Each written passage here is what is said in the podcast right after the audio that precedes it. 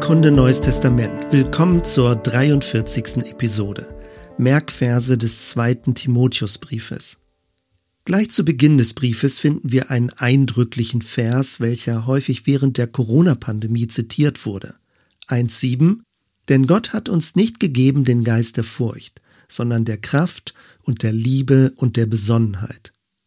Kurz danach wird das Motiv der gesunden Lehre und der heilsamen Worte, wie es uns schon im ersten Timotheusbrief begegnet ist, wieder aufgegriffen. 1.13 Halte dich an das Vorbild der heilsamen Worte, die du von mir gehört hast, im Glauben und in der Liebe in Christus Jesus. Spannend, wie die neue evangelistische Übersetzung diesen Vers formuliert. Nimm die gesunden Worte, die du von mir gehört hast, als Muster für deine eigene Verkündigung. Für den griechischen Begriff, der in der Lutherbibel mit Vorbild übersetzt wird, steht hier Muster, also ein Typos, ein Urbild, eine Vorlage. Paulus hat also nicht einen Regelkatalog überliefert, sondern eine Mustervorlage der gesunden Lehre, die von Timotheus aufgegriffen werden soll.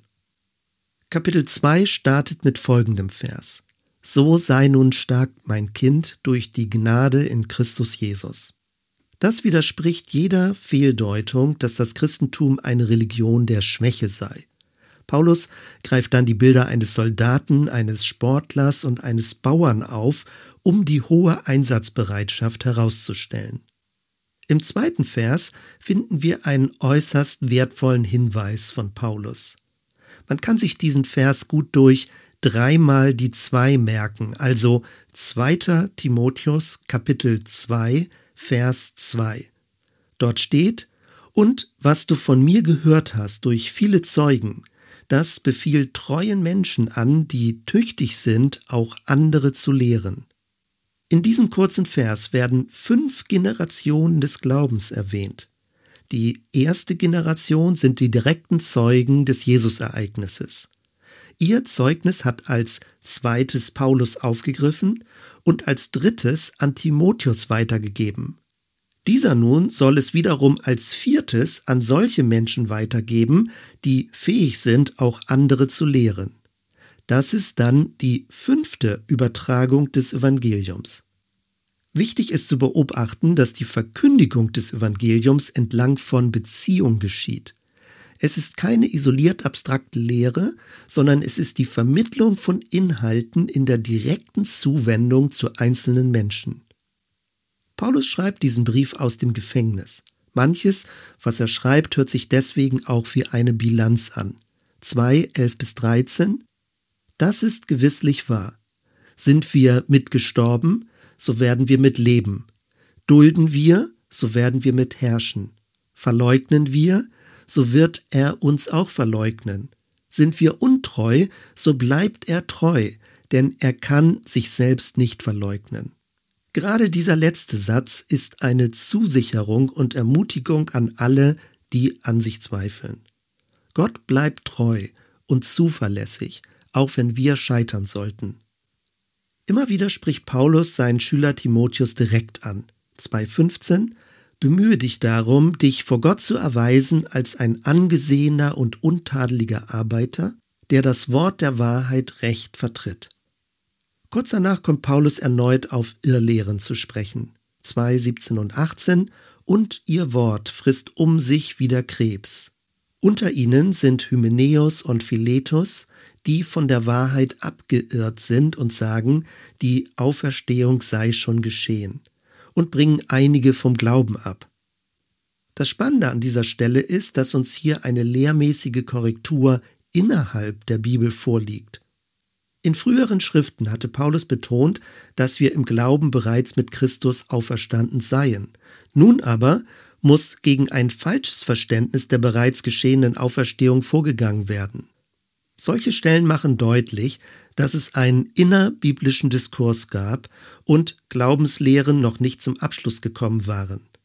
Selbst wenn wir heutzutage einen abgeschlossenen biblischen Kanon haben, bleibt dieser innerbiblische Diskurs exemplarisch vor Augen. Am Ende des zweiten Kapitels treffen wir auf einen Vers, der verhängnisvoll ausgelegt wurde. 2.20 In einem großen Haus aber sind nicht allein goldene und silberne Gefäße, sondern auch hölzerne und irdene, die einen zu ehrenvollem, die anderen zu nicht ehrenvollem Gebrauch. Dieser Vers wird insbesondere im Calvinismus auf eine doppelte Prädestination hingedeutet. Gemeint ist, Gott hat nicht nur einige Menschen zum Heil, sondern auch andere zur Verdammnis vorherbestimmt. Aus dem Kontext wird aber ersichtlich, dass Paulus nur eine Veranschaulichung verwendet. So wie man sich von manchen kaputten Gefäßen im Haushalt trennen muss, soll sich die Gemeinde auch von dauerhaft destruktiven Menschen abgrenzen. Danach nochmal eine starke Ermutigung und Ermahnung. 222 Flieh die Begierden der Jugend, jage aber nach der Gerechtigkeit, dem Glauben, der Liebe, dem Frieden mit allen, die den Herrn anrufen aus reinem Herzen. Kapitel 3 beginnt mit einer Beschreibung der endzeitlichen Welt. Ich zitiere einen längeren Abschnitt, 3, 1 bis 5. Das sollst du aber wissen, dass in den letzten Tagen schlimme Zeiten kommen werden. Denn die Menschen werden viel von sich halten, geldgierig sein, prahlerisch, hochmütig, Lästerer, den Eltern ungehorsam, undankbar, gottlos, lieblos, unversöhnlich, schändlich, haltlos, zuchtlos, dem guten Feind, Verräter, unbedacht, aufgeblasen. Sie lieben die Ausschweifungen mehr als Gott. Sie haben den Schein der Frömmigkeit, aber deren Kraft verleugnen sie.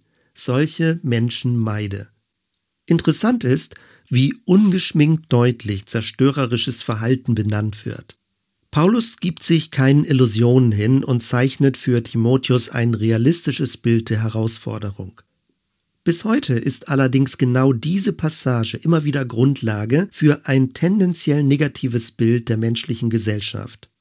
Sobald besonders fromme Gläubige auch nur eines dieser Endzeitsymptome wahrnehmen, fühlen sie sich darin bestätigt, sich aus der Gesellschaft zurückziehen zu sollen. Das entspricht aber überhaupt nicht dem Gedankengang des Briefes. Einige Verse später steht 3.12 und alle, die fromm leben wollen in Christus Jesus, müssen Verfolgung erleiden. Das ist eine Einschätzung, die Paulus aufgrund seiner eigenen Erfahrung trifft. Seltsam wird es jedoch dann, wenn heutzutage einige die Logik des Verses umdrehen. Dann wird behauptet, solange du noch nicht für deinen Glauben verfolgt wirst, glaubst du nicht konsequent an Jesus Christus. Damit wird das Leiden um Christi willen zum Prüfkriterium für wahren Glauben.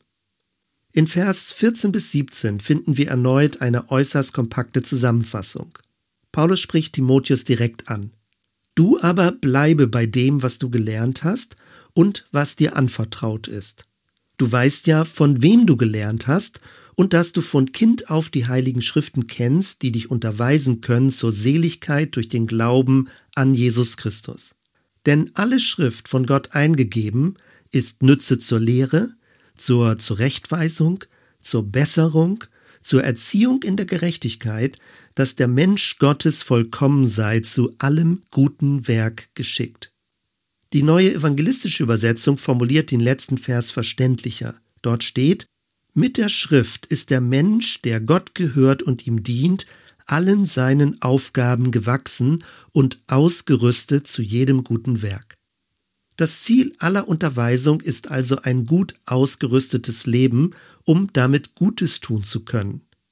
Häufig bleiben Diskussionen aber beim Vers davor, beim Vers 16 stecken. Dort steht, dass die Schrift von Gott eingegeben ist. Den dort verwendeten griechischen Begriff könnte man auch mit Gott gegeistet übersetzen. Meint das Verbalinspiration? Also, dass jedes Wort vom Geist Gottes genauso in exakt diesem Wortlaut übermittelt wurde? Oder meint es eher, dass der Sinn der Schrift vom Geist Gottes inspiriert ist.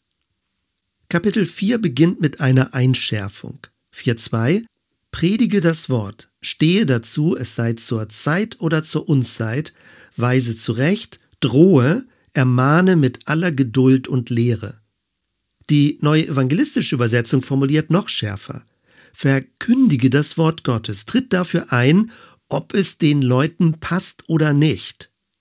Dieser Vers wird manchmal als Beleg zitiert, wenn es um ein aufdringliches und übergriffiges Missionieren geht. Angeblich soll man laut Paulus nicht auf günstige Gelegenheiten warten oder beziehungssensibel das Evangelium verkündigen, sondern den Leuten durchaus damit auch auf die Nerven gehen. Stimmt das? Oder liegt der Akzent eher darauf, dass Timotheus sich nicht einschüchtern lassen soll und Paulus ihm Mut zuspricht, öffentlich seine Überzeugung zu vertreten, selbst wenn er dafür keinen Applaus bekommt? Im Vers danach kommt die berühmte Formulierung von Martin Luther vor, nämlich, dass Leute nur noch das hören wollen, wonach ihnen die Ohren jucken. Zum Ende des Kapitels beginnt Paulus damit, sich zu verabschieden. 4.7 Ich habe den guten Kampf gekämpft. Ich habe den Lauf vollendet. Ich habe Glauben gehalten. Danach zählt er nochmal auf, mit welchen Leuten er auf welche Weise verbunden ist und von wem er enttäuscht wurde. 4, 10 bis 14. Denn Demas hat mich verlassen und die Welt liebgewonnen und ist nach Thessalonik gezogen, Crescens nach Galatien, Titus nach Dalmatien, Lukas ist allein bei mir. Markus nimm zu dir und bringe ihn mit dir, denn er ist mir nützlich zum Dienst. Tychikos habe ich nach Ephesus gesandt. Den Mantel, den ich in Troas ließ bei Carpus, bringe mit, wenn du kommst, und die Bücher, besonders die Pergamente. Alexander der Schmied hat mir viel Böses angetan. Der Herr wird ihm vergelten nach seinen Werken. In den Schlussgrüßen kommen nochmal viele Namen vor. Priska und Aquila, das Haus des Onesiphoros, Erastus, Trophimus, Eubulos, Pudens, Linos, Claudia und alle Brüder. All die Aufzählungen machen deutlich, wie stark die frühe Missionsarbeit entlang eines Beziehungsnetzes von Erfolgen und Rückschlägen gekennzeichnet war. Paulus war kein Einzelkämpfer und isolierter Schreibtischtheologe so wie es manchmal dargestellt wird, sondern jemand, der Freundschaften pflegte und von einem breiten Unterstützungsnetzwerk profitierte. Soweit erstmal. Wir hören uns bei der nächsten Episode. Bis dann.